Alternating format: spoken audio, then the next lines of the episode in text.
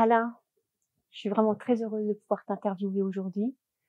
Je suis très touchée que tu m'aies choisi mm, pour euh, réaliser cette interview dans le cadre des, portraits de la FNEJ et particulièrement heureuse que ça se passe euh, aujourd'hui euh, dans le cadre de l'Université Côte d'Azur.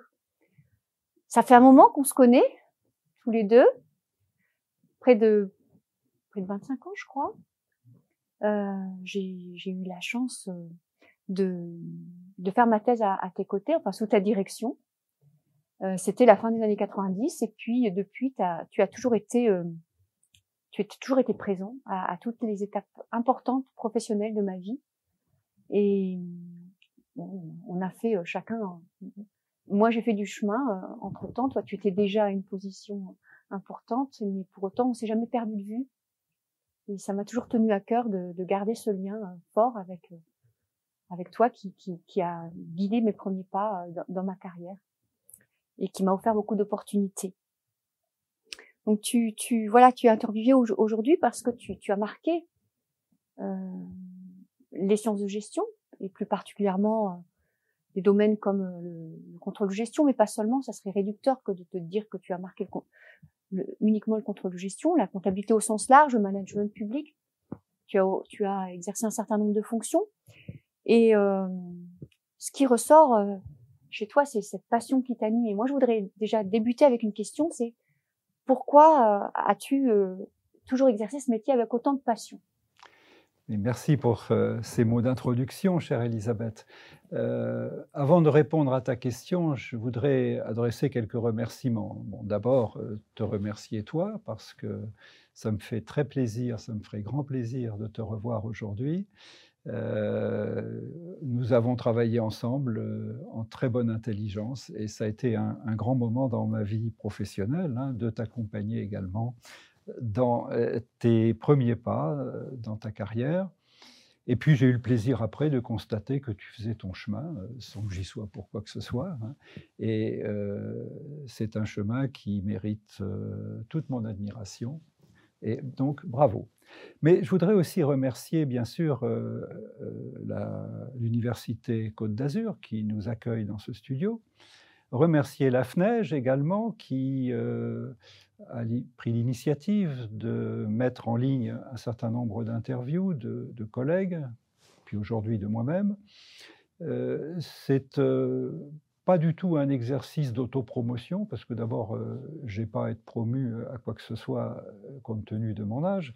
Mais euh, ce n'est pas non plus un exercice qui consiste à euh, donner des conseils, c'est simplement un exercice de réflexion sur euh, une expérience qui permettra à mes jeunes collègues, à partir de cette expérience, peut-être de nourrir une réflexion sur, le propre, sur, leur propre chemin, le chemin qu'ils choisiront librement. Et puis, tu n'as pas toujours été enseignant. Alors, je n'ai pas toujours été enseignant, bien sûr. Hein, tu t'adresses à, à, des enseignants-chercheurs essentiellement, mais tu n'as pas toujours été enseignant. Je n'ai pas toujours été enseignant, bien sûr, mais je reviendrai sur ce mmh. point qui est important. Je voudrais aussi remercier, bien sûr, euh, ceux qui m'ont accompagné dans ma vie professionnelle et, et pas seulement professionnelle. Donc, euh, ma famille, bien sûr, euh, mes amis, mes collègues. Euh, c'est grâce à eux que je suis en partie ce que je suis. Disons que mes défauts, je me les garde, mais les qualités que l'on peut me trouver, je les leur dois aussi. Alors, effectivement, je n'ai pas toujours été enseignant. J'ai commencé ma carrière comme euh, auditeur junior dans un cabinet euh, anglo-américain qui s'appelait Winnie Murray Ernst Ernst, qui est en réalité, après maintes fusions, aujourd'hui connu sous le nom de EY.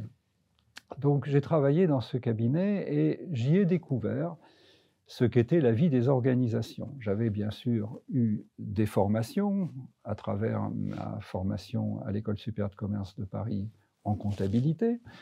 Euh, J'avais suivi en parallèle, comme c'était assez courant à l'époque, hein, euh, des études à l'université, mais ça ne m'avait pas donné euh, une vision de ce qu'est véritablement une organisation, c'est-à-dire un organisme vivant avec euh, toutes les interactions.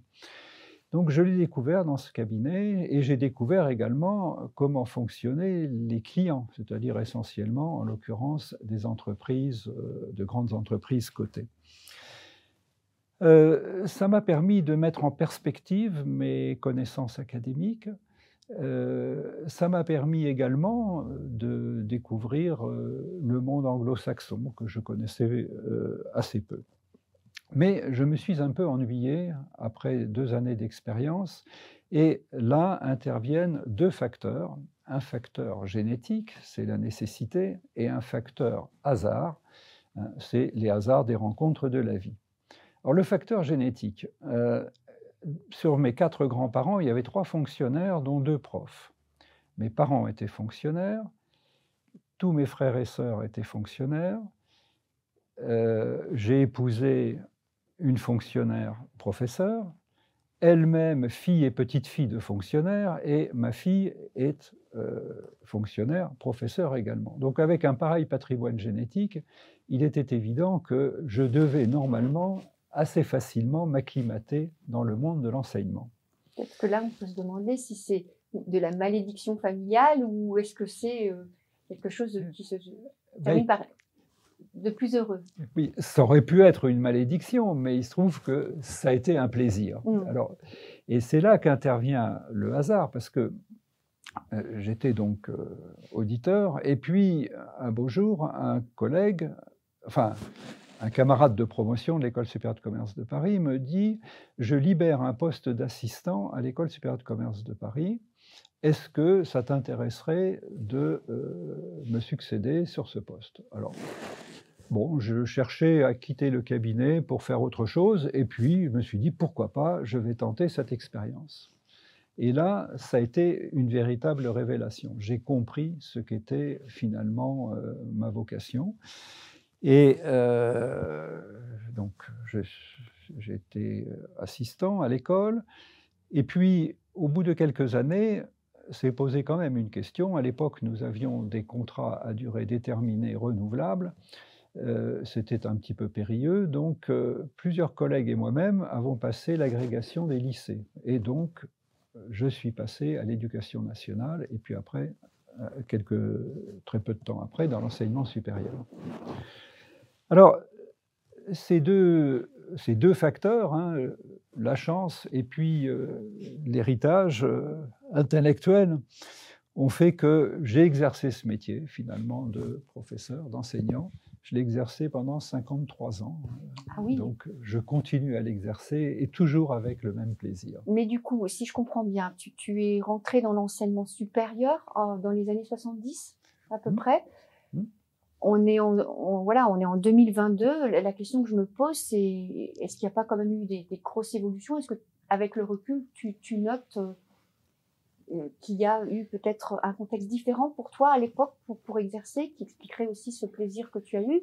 Aujourd'hui, peut-être qu'on n'en ferait pas exactement les mêmes constats. Est-ce qu'il a évolué ce métier à ton avis? Oui, alors le, métier a évidemment beaucoup, beaucoup changé. Hein, euh, ça va de soi. Disons que dans les années 60, euh, l'enseignement de la gestion mis à part l'expérience des IAE, qui était mmh. assez novatrice, l'enseignement de la gestion était assez semblable à ce que l'on connaissait euh, à la fin du 19e siècle. Hein. C'est-à-dire qu'il y avait dans les facultés de droit des cours de comptabilité, soit pour les privatistes, la comptabilité privée, les obligations du commerçant, soit chez les publicistes, euh, les finances publiques avec la comptabilité publique. Et puis, dans les écoles du commerce, il y avait les bonnes pratiques du commerçant, en quelque sorte, pour faire euh, un peu court et simplifier. Et euh, le métier a largement changé à partir des années 68. Euh, hein. Ça a été une, date très importante dans l'évolution de l'enseignement, pas que, mais en particulier dans le monde de l'enseignement. Et qu'est-ce qui a changé donc au cours des années suivantes? Tout d'abord, il y a eu des changements souhaités, souhaitables, d'autres que l'on peut regretter. Je voudrais revenir sur deux éléments. Euh, le premier, euh, c'est les libertés académiques. Dans les années 70, nous avions une liberté qui était à peu près totale, parce qu'il n'y avait pas de référentiel. Et c'est cette liberté totale qui a permis le foisonnement d'idées euh, et euh, les révolutions pédagogiques hein, euh, et universitaires qui ont suivi 1968. Sans, ces libertés académiques, cela n'aurait pas été possible. Aujourd'hui, ces libertés académiques, il faut quand même être conscient de cela, elles sont menacées par la bureaucratisation du métier. Je ne pense pas que la bureaucratisation du métier ait remédié aux abus de quelques-uns, euh, je pense que cette bureaucratisation a plutôt servi à rassurer les bureaucrates eux-mêmes. Hein, mais... Est-ce que tu veux dire par là que c'est aussi qu'on nous demande de plus en plus de tâches administratives de, quand tu parles de... De bureaucratisation. Oui, c'est ça, euh, mesurer en permanence euh, les publications, le rang des publications, etc. Bon, nous sommes dans un domaine où beaucoup de choses ne sont pas mesurables. Hein. Je prendrai un exemple très simple. Hein. La, qualité d'un enseignement, euh, ça ne se mesure pas avec des indicateurs tels que ceux qu'on on utilise pour nous évaluer euh, et pour évaluer nos institutions. Alors, donc, il y a d'une certaine façon une menace sur les libertés académiques, mais il y a aussi une transformation de l'enseignement. Euh, quand j'étais étudiant dans les années 60, euh, dans les universités, les meilleurs professeurs avaient à cœur d'assurer des cours en première, année, deuxième année, pour donner à un public aussi nombreux que possible le goût de la discipline. Et ça, ça a un petit peu changé aussi. C'est-à-dire qu'aujourd'hui, un certain nombre de collègues euh, se réfugient dans les enseignements de deuxième année de master et il y a moins de monde. Il y a moins de monde pour assurer, il y a moins de volontaires pour assurer les cours en première ou en deuxième année. Hein. Donc ça, c'est un petit peu dommage. Euh, si vous voulez, le, goût que j'ai eu pour les disciplines que j'enseigne, je le dois en partie à quelques grands professeurs que j'ai eus à l'Université de Paris. Hein. je citerai euh, Pierre Lassègue, qui a été euh, un précurseur dans le fait d'universitariser mmh. la comptabilité. Hein. Donc, euh, euh, il est d'ailleurs devenu mon directeur de thèse après. Euh, je citerai Jean Carbonnier en droit, un civiliste hors pair, et puis avec une largeur de vue extraordinaire. Et puis je citerai également André Piètre qui enseignait l'économie politique Aujourd'hui, on a un petit peu tendance à oublier que l'économie, c'est aussi de la politique. Hein. Donc, euh, ça, c'est des aspects que l'on peut un peu regretter. D'un autre côté, on a accompagné un développement de l'université qui est extraordinaire. Je n'ai pas les chiffres en tête, mais le nombre d'étudiants à la fin des années 60 et le nombre d'étudiants aujourd'hui en sciences de gestion a été multiplié par un facteur, je ne sais pas, peut-être 10, mais enfin, bon, il y a eu euh, un effort considérable. Hein. Alors, euh, l'université a changé, euh, les écoles aussi d'ailleurs, mais moi aussi j'ai changé. C'est-à-dire que l'expérience m'a formé aussi. Hein. Et au cours de ma carrière, j'ai pu exercer, bien sûr, des fonctions d'enseignement, bien sûr, des fonctions de recherche, mais aussi des fonctions administratives qui ont été euh, utiles pour bien comprendre ce qu'était la gestion d'une organisation. Et que dire de, l'évolution du, métier aujourd'hui avec, avec l'avènement du, numérique, des portables dans les, dans les classes, de, l'obligation de, faire de plus en plus des, cours euh, qui permettent de, convenir à des publics de plus en plus exigeants, hein, sur, sur le format notamment. Donc c'est vrai qu'il y y a des, innovations pédagogiques à mettre, en mettre en œuvre. C'est pas toujours toujours évident, hein, puisqu'on privilégie peut-être parfois euh, la forme au fond maintenant, parce qu'on veut, euh, on a ce besoin de, de devoir plaire à, à des un public consommateur hein, aussi. Oui. Donc, donc ton métier, il a changé, c'est, ça paraît clair et net, et, et, derrière ça, il y a une discipline. Euh, est-ce que tu peux nous parler de l'évolution de ta discipline? Encore une fois, j'ai pas envie de la réduire euh, à une, à une matière en sciences de gestion parce que c'est beaucoup plus large. Puis tu es un, professeur de sciences de gestion, on se doit d'avoir cette vue euh, globale et tu as œuvré dans, dans différents champs. Alors c'est vrai que la discipline a, beaucoup changé au-delà de l'environnement euh, à la fois technologique mmh. avec les tous les outils dont nous disposons, mais aussi euh, il y a le comportement un peu plus consommateur des étudiants, bien sûr, euh, la pression et l'appétit pour le court terme, donc des réponses immédiates, etc. Mais la discipline elle-même a beaucoup changé. Alors elle a beaucoup changé, je dis, principalement du fait de l'apparition d'une recherche académique en comptabilité à partir de la fin des années 60. Euh, avant, il y avait une recherche en comptabilité, mais surtout dans les pays euh, anglo-saxons. Nous avons commencé à nous y intéresser dans les années, fin des années 60, avec deux, deux courants de pensée, en fait. Hein. Une recherche euh, normative, c'est-à-dire un regard critique sur les travaux des normalisateurs, euh, c'est une démarche euh, qui peut être illustrée par la thèse que tu as soutenue hein, sur la, mesure comptable des marques, hein, thèse qui a été soutenue en 99, qui a obtenu le prix de thèse mmh. de la FNEJ, qui ensuite a été publiée chez Vibert en 2001. Alors, c'était évidemment un élément très important hein, pour nous d'intervenir dans les processus de normalisation comptable. Et puis parallèlement à ça, il y a une démarche plus cognitive. Alors, je l'illustrerai volontiers à partir des travaux des historiens de la comptabilité. Euh, qui ont soutenu leur thèse dans les années 70, puis 80, etc. Et puis, c'est un mouvement euh, qui a été initié par quelques collègues euh, de l'association francophone de comptabilité ou française de comptabilité à l'époque, et puis qui se poursuit. Il y a une descendance aujourd'hui. Mmh. Et l'école des historiens de la comptabilité en France est devenue une école importante, visible au plan mondial. Ces recherches ont influencé incontestablement la façon dont nous avons vécu et euh, transmis notre discipline. Et puis il y a eu l'institutionnalisation avec la création de l'association euh, francophone de comptabilité, enfin française à l'époque, c'était en 1979, la création d'une revue académique, Comptabilité, Contrôle, Audit en 1995, et puis plus récemment la création de la revue scientifique en ligne, ACRA, hein, euh, Audit, Comptabilité, Contrôle, Recherche appliquée. Donc, parce que je me souviens que finalement, en 95 c'était le début de ma thèse, mais auparavant euh, on avait... Euh, quand on voulait publier dans, dans, une revue française de comptabilité, c'était que des revues de praticiens il n'y avait pas de revue scientifique en tant que telle. Alors il y avait des revues anglo-saxonnes, ça oui, mais euh, bon, il y avait un certain coût d'entrée euh, pour publier dans ces revues.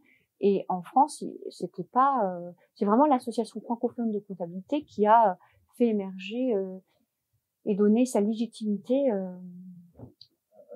à la, à, la, discipline. Ah oui, oui, oui, oui, oui. Hein, qui, est, une association qui a démarré donc, bah, ça fait faire maintenant un peu plus de 40, oui, 40 ans, oui. 40 mmh, ans, avec une poignée de, collègues et qui aujourd'hui compte, euh, je ne sais pas, 450 membres. C'est ça. Mmh. Voilà. Alors, tu as, hum, tu as forcément des sources d'inspiration qui, ont été tes moteurs euh, à différentes étapes de, ta vie professionnelle. Qu'est-ce qui a fait, euh, qu'est-ce qui t'a inspiré de ta carrière? Alors, ben, ce qui m'a inspiré, c'est d'abord, bien sûr, les, les enseignements que j'ai suivis lorsque j'étais étudiant, bien sûr. Hein. Euh, ce qui m'a inspiré aussi, c'est le travail de rédaction d'une thèse. Hein. Ça, marque dans une carrière quand même. Mais au-delà de cela, euh, ce qui m'a inspiré, ce sont mes lectures. Alors bien sûr, les lectures d'ouvrages ou d'articles euh, scientifiques relevant de ma discipline, bien sûr. Mais plus généralement, euh, et pour moi c'est important, ce sont les, grands romans du 19e et du début du 20e siècle. Hein. Alors bien entendu, en France, on pense tout de suite à Balzac, euh, Hugo, Zola. Tous, à un moment donné, ont parlé de, comptabilité, euh, de commerçants, du monde des affaires. Hein. Donc ce sont des références quand même. Et puis, il y a toute la littérature étrangère. Hein, euh, donc, en Allemagne, Goethe, euh, Fontane, Falada. Euh, Je voudrais quand même faire une petite note. Pour ceux qui ne savent pas, Alain Burlot lit romans allemands dans le texte, dans la langue d'origine. Ça, c'est un régal. c'est un régal. Et puis, les auteurs anglais, américains, je pense à Dickens, bon, et puis les auteurs russes aussi, Tolstoï en particulier. Euh, Steinbeck aussi, aux États-Unis. Je me souviens, je me souviens d'une petite rubrique que tu tenais à un moment donné dans, dans la, notre fameuse revue scientifique Comptabilité Contrôle Audit, où il y avait une petite rubrique Alain Burlot a lu, et on se délectait toujours de, de cette manière que tu avais très très amusante hein, et très et très, très et surtout très rafraîchissante de nous raconter la comptabilité et des choses finalement que qu'on connaissait mais qui étaient vues dans, dans, un ouvrage, c'est-à-dire un petit extrait d'un ouvrage où tu avais repéré qu'on y parlait de l'entreprise, de de la comptabilité ou du contrôle. C'était c'était quelque chose de qu'on a apprécié lire pendant pendant un, pas mal de, temps. Hein, oui, j'ai fait ça pendant une, peut-être une dizaine d'années. Oui, c'est ça. Hein, une dizaine d'années. Bon, ça, m'amusait de faire partager, de, fin, de partager avec les lecteurs de la revue Compta Contrôle Audit euh, quelques, quelques trouvailles dans la littérature, bien sûr. Euh, pas que dans la littérature d'ailleurs, parce qu'à un moment donné, il y avait euh, dans Don Juan, mmh. donc l'opéra de Mozart, il y a, il y a la scène euh, du catalogue mhm. qui euh, fait penser euh, très fortement à un tableau Excel tel que peuvent l'utiliser les contrôleurs de gestion. Alors, ce qui m'a inspiré aussi, c'est l'expérience professionnelle que j'ai eue en dehors de l'enseignement et de la recherche. Hein. Donc, d'abord, bien sûr, mon expérience chez Winnie et Ernst mais ensuite également les expertises que je faisais pour des comités d'entreprise, euh, les commissariats aux comptes pour des associations qui euh, percevaient des subventions publiques, et puis bien sûr euh, la direction d'un institut du CNAM, hein, qui est l'INTEC, qui était un institut, qui est un institut important hein, dans l'histoire de l'enseignement de la comptabilité. Et puis, ce qui m'a également inspiré, bien sûr, c'est les échanges avec euh, mes collègues, mes doctorants, mes étudiants. Euh, tout ça a contribué à alimenter ma réflexion. Alors Alain, tu es un enseignant-chercheur, donc on ne peut pas parler de ta carrière euh, sans parler de publications. Et elles sont nombreuses. Moi, je sais qu'il y a quand même des ouvrages de référence d'Alain Burlot dans ma bibliothèque. J'étais encore jeune étudiante et j'avais déjà tes ouvrages la bibliothèque. Un jour, j'ai vu que derrière cet ouvrage, il y avait une personne avec euh, deux jambes et, et, voilà, une personne vivante. Donc, c'est toujours très impressionnant hein, quand on rencontre l'auteur, euh, enfin, la personne qui se, qui se cache derrière un ouvrage de référence. Donc, il y en a eu beaucoup hein, en contrôle de gestion, management public. Quels sont ceux dont, quels sont les, les ouvrages ou les publications, les articles dont tu es le plus fier? Alors, je ne dirais pas le plus fier, parce que je ne suis pas spécialement fier de quoi que ce soit. Je dirais simplement quelles sont les publications qui m'ont procuré du plaisir. Alors après, si ces publications ont pu intéresser des lecteurs, euh, c'est à eux de porter un jugement, ce n'est pas à moi de le faire, bien sûr. Hein. Alors, euh, ce qui m'a apporté du plaisir, ça a été euh, tout d'abord la publication de ma thèse. Ma thèse s'est portée comme titre Comptabilité et inflation. Et puis elle a été publiée euh, peu de temps après la soutenance aux éditions Cujas. Alors ça, si vous voulez, pour un jeune docteur, voir sa thèse publiée, bah, c'est un sentiment de grande satisfaction. Je, confirme. C'est quelque chose que tu as vécu je aussi. Je confirme, c'est un grand bonheur. C'est la première fois qu'on voit un livre avec son nom et euh, bon, et puis après on le distribue aux amis, à la famille, avec des dédicaces, etc. Bon, ça fait un grand plaisir après, il y a eu beaucoup d'autres euh, livres. Euh, j'ai plus euh, tendance à, donner de l'importance aux livres qu'aux articles, hein. mmh. parce que le livre donne, permet une réflexion un peu plus longue que simplement un article qui va saucissonner les problèmes. Hein. Alors, le deuxième ouvrage que j'ai publié, c'est Management public, gestion et légitimité, un ouvrage que j'ai euh, écrit avec euh, un ami euh, très proche, hein, qui est Romain Lofer, rencontré par les hasards de la vie. Hein. on trouve toujours hein, la génétique qui vous prédispose et puis le hasard qui donne l'opportunité. Donc, avec Romain Lofer, ça a été un vrai plaisir. Donc, on a publié cet ouvrage qui était un des premiers ouvrages de management public et qui finalement a trouvé son public. Il a été lu euh, assez régulièrement pendant de très, nombreuses années, euh, faute de concurrents. Et puis ensuite, euh, il y a eu un ouvrage qui a été publié chez Vuibert dans la célèbre collection noire dirigée par Jean-Pierre Elfer et, Jacques Orsoni, qui s'intitulait Coup contrôle. Alors c'était un ouvrage qui était un peu novateur à l'époque aussi, parce qu'il s'agissait de resituer les techniques de comptabilité analytique, comme on disait à l'époque, dans leur contexte euh, organisationnel, économique et social. Donc c'était une discipline contextualisée, ce qui n'était pas si fréquent que ça. Alors l'ouvrage a été réédité euh, plusieurs fois, et puis euh, l'éditeur nous a demandé de changer le titre à, une certaine époque, donc c'est devenu comptabilité de gestion. ce sont typiquement les effets de mode. C'était de l'anglo-saxonisation, hein, management accounting, voilà. Donc, euh, euh, c'est un ouvrage aussi que Claude Simon et moi-même avons rédigé avec beaucoup de plaisir. Une dizaine d'années, un peu plus de dix ans plus tard, il y a eu un ouvrage intitulé Contrôle de gestion, édité dans la collection Repères aux éditions de la découverte, toujours avec euh, Claude Simon. Oui, c'est ces petits ouvrages qui font le, un rapide point sur un sujet et qu'on peut lire aussi bien euh, en introduction ou enfin pour c'est pour tout public finalement. Hein. Tout à fait, hein, c'est accessible. Mm, ils sont très bien faits. Un public très large, voilà. Hein, c'est 128 pages, mm. euh, c'est formaté. Et euh, c'est un ouvrage en fait qui a été rédigé en reprenant et augmentant ma leçon inaugurale au, au CNAM un deuxième ouvrage qui s'appelle également Contrôle de gestion, publié chez Vuibert, avec euh, quatre euh, co-auteurs, hein, donc euh, Robert Teller, mais un, trio de choc comprenant Elisabeth Valizer, ici présente, Sophie Mignon, et puis Stéphanie Châtelain-Ponroy. Je me souviens de cette belle aventure. Voilà, c'était une belle aventure. L'ouvrage donnait une vision euh, assez originale de la discipline, hein, et ça a donc été une belle aventure intellectuelle. Hein. Et puis plus récemment, ben, il y a eu deux ouvrages, un que j'ai co-dirigé avec euh, Franck Bournois, édité chez EMS, qui s'appelle L'enseignement de la gestion en France, euh, identité, défis et enjeux. Alors, nous l'avons coordonné, Franck Bournois et moi, mais nous avons aussi, euh, signé un certain nombre de chapitres de cet ouvrage.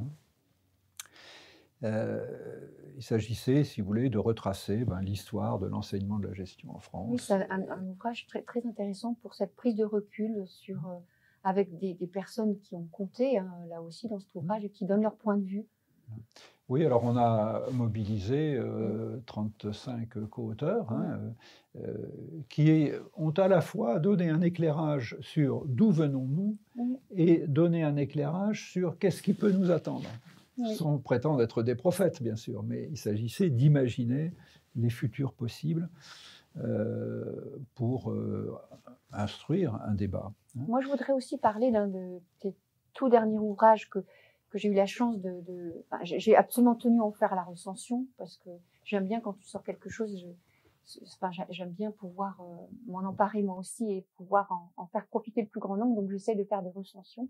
Et le, tout dernier que tu as écrit sur comptabilité l'empire des nombres, c'est vraiment un ouvrage remarquable que je conseille aussi bien à, des spécialistes comme moi ou, ou d'autres en comptabilité contrôle, euh, parce qu'on comprend les subtilités hein, que tu nous expliques, mais quelqu'un qui n'y connaît rien peut aussi euh, avoir cette, ce, ce, finalement cette prise de conscience que les nombres sont partout et tu le fais de manière très pédagogue. Donc je, je l'ai déjà dit dans ma recension, mais je, je trouve que c'est d'ailleurs ces deux derniers ouvrages, celui que tu as coordonné et le dernier que tu, as écrit euh, pour le coup tout seul hein, sur l'empire des nombres, témoignent d'un recul hein, qui est propre à, ta carrière, hein, mais qui nous donne un très beau résultat.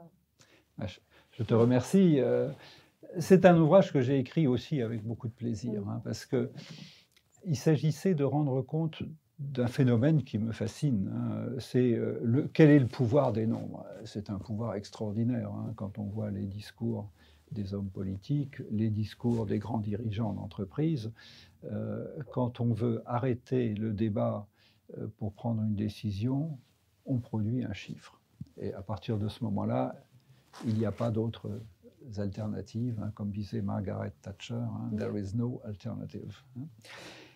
Et euh, donc c'est quelque chose de tout à fait fascinant. Alors j'ai essayé d'en rendre compte à travers le, la production de nombres, euh, à travers la comptabilité et le contrôle de gestion. Et effectivement, j'avais le souci de l'écrire pour tous. Alors, j'ai trouvé une belle formule euh, dans euh, l'impromptu de l'Alma de, de, Ionesco, hein, qui disait, euh, à un moment donné, l'un des personnages dit qu'il s'adresse à un public populaire d'élite. Voilà, donc j'ai essayé de faire ça. Public, populaire, ça n'a rien de péjoratif, hein, ça veut dire nombreux, le, peuple n'a rien de, de, dégradant, bien évidemment, d'élite parce qu'il faut quand même un petit peu réfléchir, mais sans nécessairement considérer que ça soit une prise de chou, comme on dit vulgairement.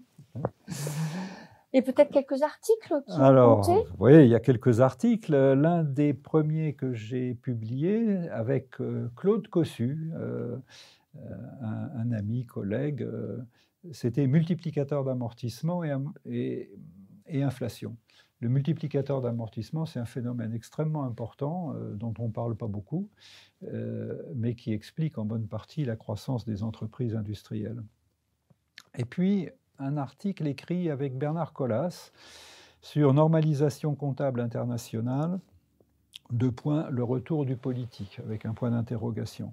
J'ai presque envie de dire que cet article, a fait le buzz à l'époque, parce qu'il il a eu donné lieu à une réponse Mmh. Euh, et ensuite, vous avez, vous avez fait encore une, euh, comment on appelle ça, enfin, une réponse à la fin. Il y a eu, il y a eu pratiquement trois articles en un suite aux, échanges, échanges qu'il y a eu et, et, dans la communauté, on en avait beaucoup parlé. Oui, alors il y a eu... C'était une critique du modèle anglo-saxon.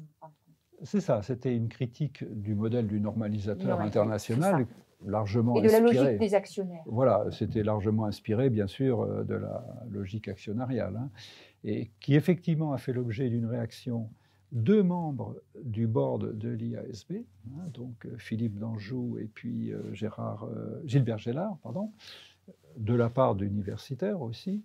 Et, effectivement, il y a eu ensuite un droit de réponse à la critique. voilà.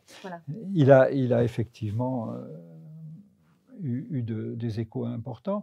Et puis le dernier auquel j'aime qui n'a pas eu beaucoup d'écho, mais que j'aime bien, c'est un article que j'avais écrit sur euh, les comptes doivent-ils dire le vrai ou le bon?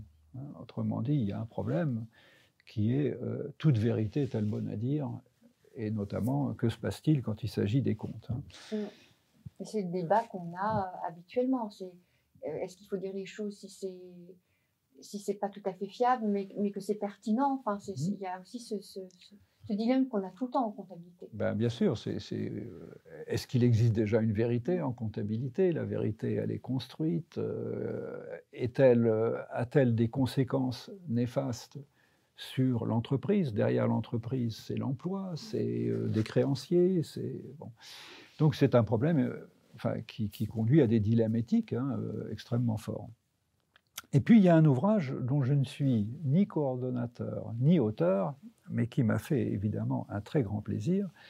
Lorsque j'ai pris ma retraite, euh, mes collègues ont euh, rédigé des mélanges qui s'intitulent Comptabilité, contrôle et société. C'est un ouvrage qui a été coordonné par Christian Barrault, Jean-Louis Malot et Claude Simon.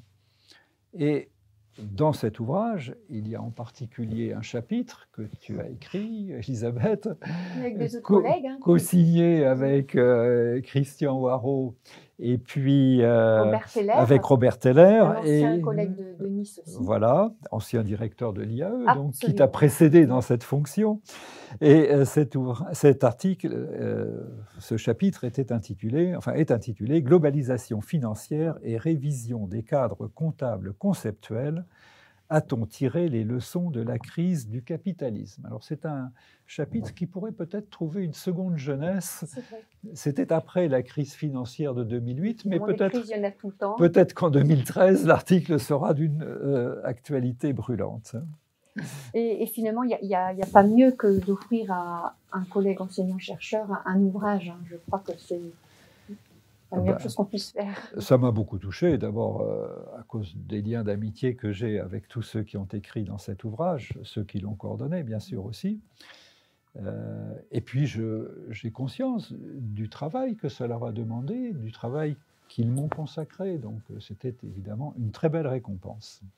Alors, enseignant-chercheur, c'est évidemment la partie enseignement dont on a parlé, la partie recherche avec les publications, et puis il y a cette autre partie de notre travail, hein, euh, qui, d'ailleurs prend de plus en plus d'ampleur, qui est cette partie responsabilité collective, responsabilité institutionnelle. Est-ce que tu peux nous, nous dire quelles, ont été tes, responsabilités institutionnelles les, plus importantes en, France? Oui, merci. C'est vrai que c'est une activité très chronophage. Tu viens de prendre la direction de l'IAE euh, de Nice, donc euh, tu verras à quel point je crois que tu as commencé à voir à quel point c'est lourd. Bon, euh, je vais dans, l'ensemble de ces responsabilités en, retenir quelques-unes. Bon, disons les quatre que j'estime les plus importantes pour moi. Euh, la première, ça a été mon élection à la présidence de la section 06 du CNU, hein, qui était gestion et qui s'appelle maintenant euh, sciences de gestion et du management.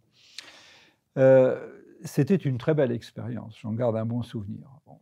Il y a quand même aussi des regrets, il y a des choses que j'aurais souhaité faire et que je n'ai pas pu faire, hein. et notamment il y a deux choses que je n'ai pas pu faire. la première, c'est que quelques membres du CNU, pas beaucoup, mais quelques-uns quand même, avaient pris pour habitude de ne pas lire les articles joints au dossier de candidature, que ce soit pour une, euh, euh, promotion ou, que ce soit pour une qualification. En fait, leur mode de, d'évaluation était très simple. Si l'article est revu et si l'article est publié pardon, dans une revue de rang A, l'article est forcément bon.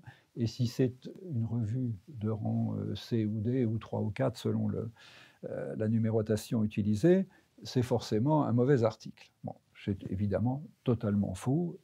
Même dans les revues de catégorie A, il y a des articles qui ne valent rien. Et dans les articles publiés dans des revues qui ne sont pas classées ou mal classées, on trouve des perles. Mais c'est le fameux dictat de ces classements et bon, ça tend à être un petit peu remis en question, mais pour autant, on n'a toujours pas trouvé l'alternative. Ah non, mais c'est un, problème très important parce que ça veut dire que des personnes élues pour porter un jugement sur leur père sous-traitent aux rédactions au comité de rédaction des revues, qui ne sont pas élus. Qui, bon. Donc, qui sont d'ailleurs souvent bénévoles aussi. Qui hein, sont des fonctions bénévoles, bon, et puis où il y a aussi des jeux politiques, etc. Donc c'était vraiment dommage. Et je n'ai pas pu complètement mettre fin à cette pratique. Et puis la deuxième pratique à laquelle je n'ai pas pu mettre fin non plus, c'est la pratique des autopromotions. Donc quelques collègues, hein, pas, nombreux, mais quelques collègues du CNU, euh, candidatent à des habilitations ou des promotions instruites par le CNU. Alors bien sûr, ça, s'appelle de l'autopromotion. L'autopromotion, ils prennent pas part au vote, bien évidemment, mais enfin, il y a quand même là un, conflit d'intérêts hein, que, je trouve un peu regrettable. Alors la deuxième euh, fonction institutionnelle que j'ai exercée, euh, après mon mandat au CNU, euh, j'ai été nommé par le directeur de l'enseignement supérieur, j'ai été nommé conseiller, hein, sur proposition d'ailleurs d'un collègue et ami qui est Jean-Pierre Clavrane. Jean-Pierre Clavrane et moi, nous avons évalué l'ensemble des formations en économie et en gestion dans les universités, mais également on a joué un rôle aussi pour les grandes écoles. Il s'agissait de LMDiser les cursus. Donc on partait d'un système avec euh, DUG, maîtrise, DESS et DEA, un système qui est celui que nous connaissons aujourd'hui, licence, master, doctorat. Donc, euh, en fait, le Donc on est passé du 3, 2, 4, 5 à 3, 3 5. 3, 5 et puis 8 pour le, pour le doctorat. Hein. Donc c'est en fait un copier-coller du système américain. Mm. Mais euh, donc ça a été une expérience passionnante. Et puis après, euh, j'ai piloté la LMDisation euh, du cursus des études, des études comptables avec le DCG, DSCG et le diplôme d'expertise comptable. Euh, et à ce poste également, j'ai été témoin du traumatisme hein, provoqué par euh, la publication des premiers classements internationaux. Hein. Nous, pensions que Tu parles du classement de Shanghai. le, classement de Shanghai, voilà. Hein. Donc, nous avions le sentiment que nous étions au-dessus de la mêlée. Il y avait le nom Sorbonne, il y avait quelques grandes écoles. Euh, normal sup, polytechnique, etc. Et avec ça, bien entendu, on était euh, les, rois dans le monde de l'enseignement supérieur. Et les classements nous ont montré que pas du tout. Alors, on peut bien entendu discuter des critères de ces classements, mais le fait que ces classements nous maltraitent, ça a été un choc. Hein. Et ça a été euh, véritablement ce qui a motivé la transformation de l'université, mmh. et puis un petit peu plus tard, la loi LRU, etc., et les regroupements d'universités. On, est clairement aujourd'hui en, concurrence internationale. Hein, sur n'importe quel article qu'on écrit, euh, quand on écrit euh, sur un sujet, il faut savoir qu'il y a des équipes derrière qui travaillent peut-être avec plus de moyens. Mmh. Et, euh, et, parfois, voilà, il y, a, le fait que dans une, pour, pouvoir publier, il faut, il faut des données, il faut pouvoir c'est ce que tu disais, on ne peut plus écrire pratiquement tout seul un article de bout en bout, mais il faut être toute une équipe qui, et on, on a une sous-traitance, enfin pas une sous-traitance, euh, le, travail doit être euh, scindé en plusieurs tâches. C'est ça, voilà. Hein? Oui, Il y a celui qui va faire l'étude empirique, celui qui va faire euh, tout à fait. les études statistiques. On, passe d'une production qui était artisanale, hein, au, cours de laquelle une personne faisait tout, hein, à une production industrielle avec une spécialisation, une coopération, euh, etc. Bon, c'est évidemment une autre logique qui suppose des regroupements. Ça. Alors après toujours dans les années 2000, euh, j'ai été nommé par le ministre de l'Éducation nationale, et non pas l'enseignement supérieur, euh, président du groupe d'experts des programmes scolaires. Et avec euh, le doyen de l'inspection générale en économie et gestion, Jacques Saraf, euh, notre mission était de transformer le bac euh, sciences et technologies tertiaires, STT comme on disait, ce qui ne veut pas dire grand-chose pour la plupart des gens. Euh, ce bac STT était un espèce de faux bac pro en réalité, et il s'agissait de le transformer en un bac qui donne et qui prépare à une poursuite d'études dans l'enseignement supérieur. Donc ça a été euh, le bac euh, sciences et technologies de la gestion, STG, qui s'appelle maintenant STMG, puisqu'on a ajouté management. Hein. Alors, ce n'est pas simplement changer le nom, hein, euh, il ne s'agissait pas de changer le sigle pour faire plus chic, ça a été vraiment une réforme en profondeur du contenu et des finalités de l'enseignement dans ce bac, qui n'est pas été tout à fait jusqu'à son terme, parce qu'on aurait voulu que ce soit un bac général, et ça reste un bac technologique ce qui, dans le contexte franco-français, est malheureusement un petit peu dépréciant, dépréciatif ou dépréciateur, je ne sais pas comment on doit dire. Et puis la dernière expérience, bien sûr, euh, dernière responsabilité, c'est la direction de l'INTEC pendant une dizaine d'années. Euh, donc un institut qui a compté jusqu'à 20 000 étudiants euh, spécialisés dans les formations comptables que l'on connaît bien. Alors, pour, euh, continuer sur, ton portrait, il ne faut pas oublier l'international. Tu as quand même une, une appétence particulière pour, euh, pour l'international. Moi, je me demande d'où ça vient. Ben, euh, voilà, alors ça remonte à loin, hein, parce que j'étais immergé dans un contexte international dès l'âge de un an. Donc, je ne pensais pas encore faire d'études de gestion. Euh, j'ai habité en Allemagne euh, de l'âge de 1 an jusqu'à l'âge de 11 ans et j'ai fait mes quatre premières années d'études primaires hein, à l'école euh, à l'école primaire dans une école allemande dont je garde d'ailleurs un souvenir ému. Et puis j'ai été également. tu es bilingue je, l'étais, j'ai un petit peu perdu, mais j'étais totalement bilingue. Je comprends mieux pourquoi tu lis les livres en allemand. Voilà. Alors, je suis capable de les lire, je ne suis pas capable de les écrire. Mais euh, j'ai également été baigné dans un monde euh, interculturel euh, quand je suis rentré chez Winnie et Ernst Ernst. Donc là, je travaillais en anglais du lundi matin au vendredi soir. C'était la langue de travail? C'était la langue, mmh. pratiquement l'unique langue que l'on parlait.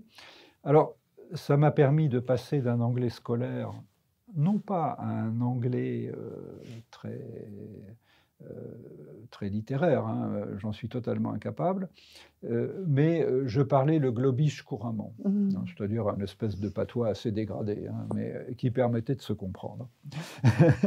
Et on t'a vu, dans, vu dans des grandes organisations aussi savantes. Alors, oui, donc là, ça a commencé en 85.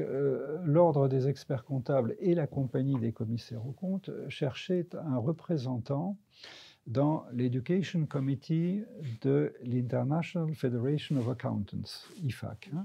L'IFAC, c'est, disons pour faire court et simple, c'est l'ordre des experts comptables mondial.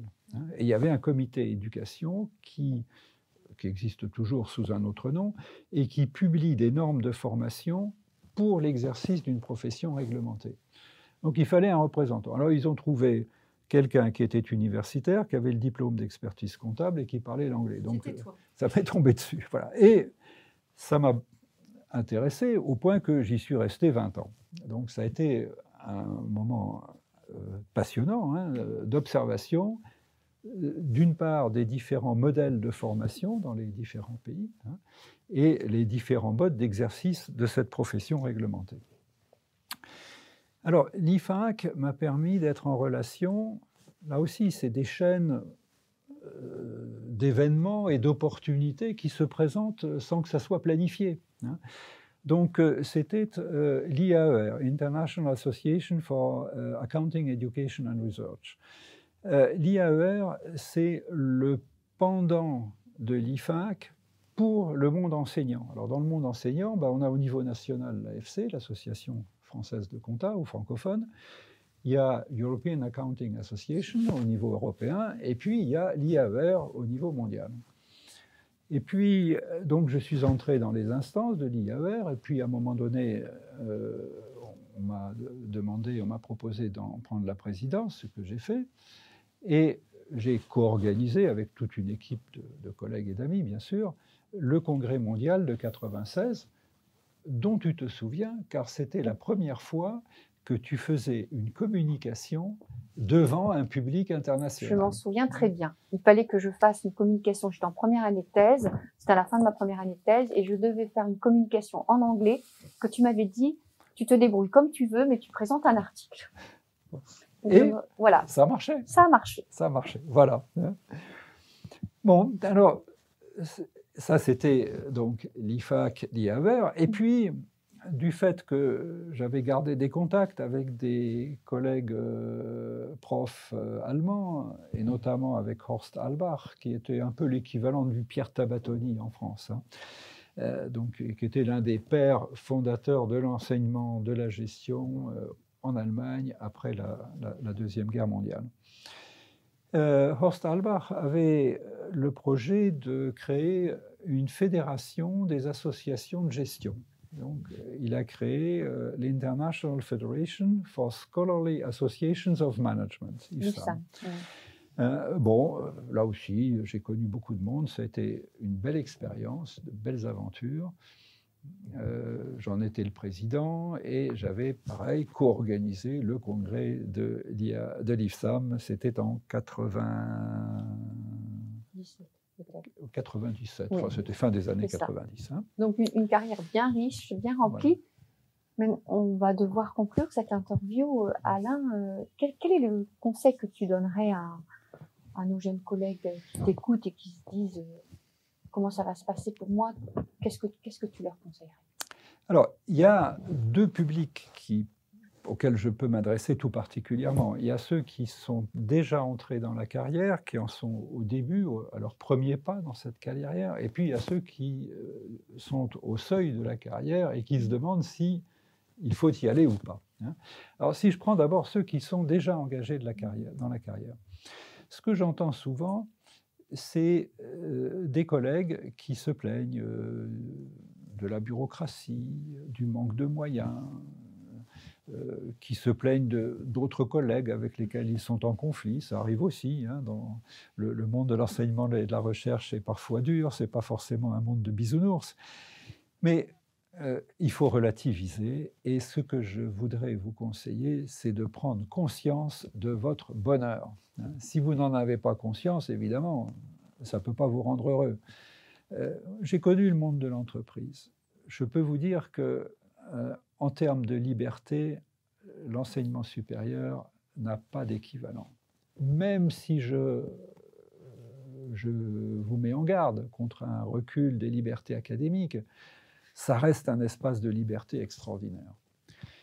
Et puis, c'est un domaine qui nous promet, qui nous permet de varier les activités sans avoir rien à demander à personne. On peut se consacrer à l'enseignement, on peut réduire son engagement dans l'enseignement pour faire plus de recherche, on peut réduire les activités d'enseignement et de recherche pour exercer des responsabilités institutionnelles, on a des opportunités de contact avec à peu près le monde entier. Donc, c'est quand même assez extraordinaire. Hein. Je vous assure qu'il n'y a pas beaucoup de métiers où c'est possible. Et puis, on a la sécurité de l'emploi, à défaut d'avoir des salaires somptueux. Mais tout ça, ça a de la valeur. Il faut en être conscient.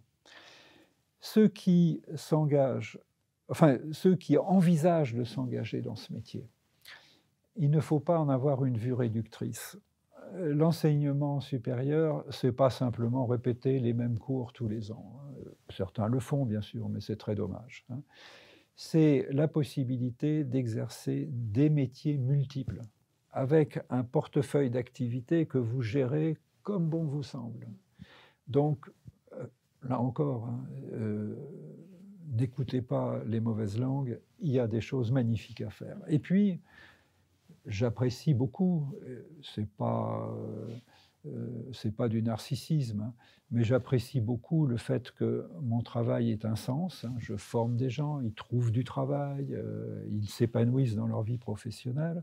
Et je n'ai pas de plus grand plaisir que de rencontrer de temps en temps des gens dans la rue qui me croisent, qui me disent Est-ce que vous êtes Alain Burlot? Je dis Oui, bien sûr. je n'ai pas changé de nom. Mais qui, qui me disent Est-ce que vous me reconnaissez? Ben, Non, bien sûr je vous ai eu comme professeur il y a tant d'années et je garde un souvenir, euh, un grand souvenir de vos cours, etc. Ben, je veux dire, ça, ça me rend heureux pour la semaine. Hein, c'est une belle récompense. Hein. Et puis, euh, sachez quand même qu'un beau jour vient la retraite et notre métier a un avantage suprême. C'est qu'on peut continuer à le pratiquer tant que les, tant que les neurones suivent et ça, c'est extraordinaire. Moi, j'ai connu des collègues qui travaillaient dans des entreprises, mis en pré-retraite ou mis à la retraite d'office à 60 ans, et qui ont été malheureux. Mmh. Eh ben, je continue à travailler avec plaisir. Merci beaucoup, Alain. C'est un bonheur d'échanger avec toi. Merci beaucoup, Elisabeth. Hein. Merci.